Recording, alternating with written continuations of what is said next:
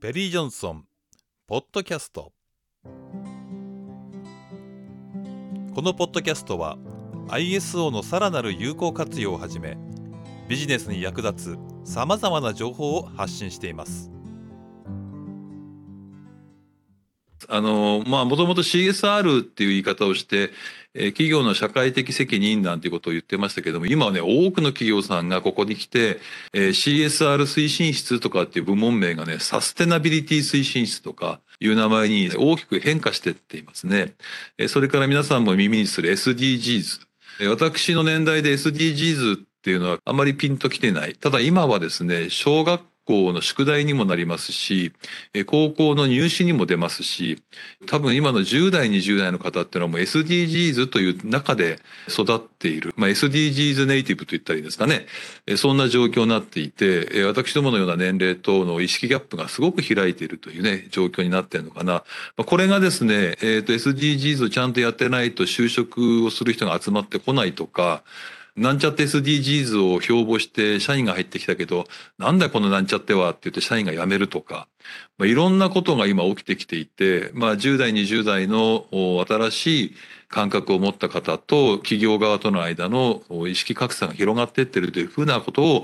各企業の社長様からもお聞きをします。だから、ちゃんと SDGs に取り組みたいというような方もね、増えてきてるのかなというふうに思います。まあ、この辺の話はまた、サステナビリティの話もしているものがありますので、そちらをまたね、ご覧いただければなというふうに思います。えそして特にまずいのはこの SDGs ウォッシュ。もともとあの、グリーンウォッシュって言いまして、環境活動をやってるかのように見せかけるというか、すごくやってるように見せかけるけど、実は大したことやっていないっていうことを、サステナウォッシュとか、グリーンウォッシュとか、SDGs ウォッシュってことで、ウォッシュっていうね、えー言葉を使っているんですけれども、これあの内部通報もこう制度化されまして内部通報は法律である。だから全員がやっているはずである。ところが、えー実際には、えー内部通報ウォッシュ、内部通報の制度を作ってるのに全然機能していないじゃないですか、みたいなことに行くと、えーそもそも法律に対しての対応が緩い、ぬるい会社だということで、SDGs ウォッシュよりもさらにまずいことになってしまう可能性があるんですね。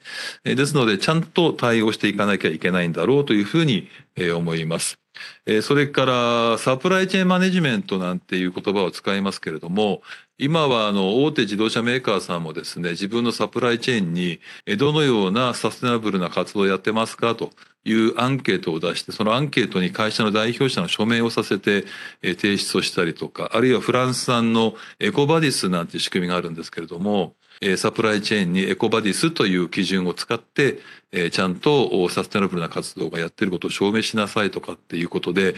サステナビリティ大流行りという状況になっています。で、それの代表的な国際標準規格、まあガイドラインですけども、それが ISO の2万6000というものです。えーここの中には7つの原則が書かれておりまして、えー説明責任、透明性、えーそれから倫理的な行動、ステークホルダーの利害の尊重、法の支配の尊重、国際行動規範の尊重、人権の尊重というふうになっておりまして、なんだかんだ言ってコンプライアンスの文化のこの情勢というのが、会社にとってはやはり最も重要なものである。そしてこのコンプライアンスに関して、最後の砦になっていくものが内部通報であるということを考えると、サプライチェーンマネジメントに最も重要なものの一つに内部通報制度が有効に機能しているかっていう評価がすごく重要になってくる時代になったんだろうというふうに理解をしているんですね。えーそして企業不祥事が起きた企業様に第三者調査機関などが入りまして、その不祥事の原因なんかをこう調査するというね、第三者機関ができたりするんですけれども、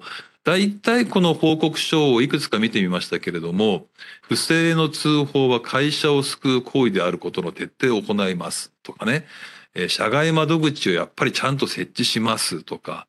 えー通報する人には外部の取引先もちゃんと加えますとか、あるいは社内窓口の以外に外部の法律事務所も加えるんですとかね、いうのがね、出てくる。えー内部通報の仕組みの有効性について研究してきた私どもにしてみると、なら最初からやっておけよっていうのがですね、今正直な感想ですね。だからいかにこう、機能しない脆弱な内部通報の制度を使って、なんちゃって内部通報制度を社内に作っている企業さんが多かったんだろうな、というふうに思うわけですね。まあそんなことで、あのしっかりともう今法制化されたということは A 社 B 社 C 社全ての会社がえ一定の内部通報の仕組みを持っているというのがもう前提になりますので、えそうするとステークホルダー含めてお取引先様が皆さんの安心感っていうとやってて当然っていう状況ですから、やってることがちゃんとやっているんですということが証明できないと、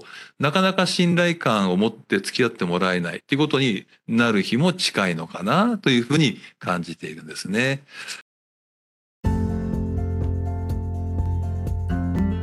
さて、本日の内容はいかがでしたか？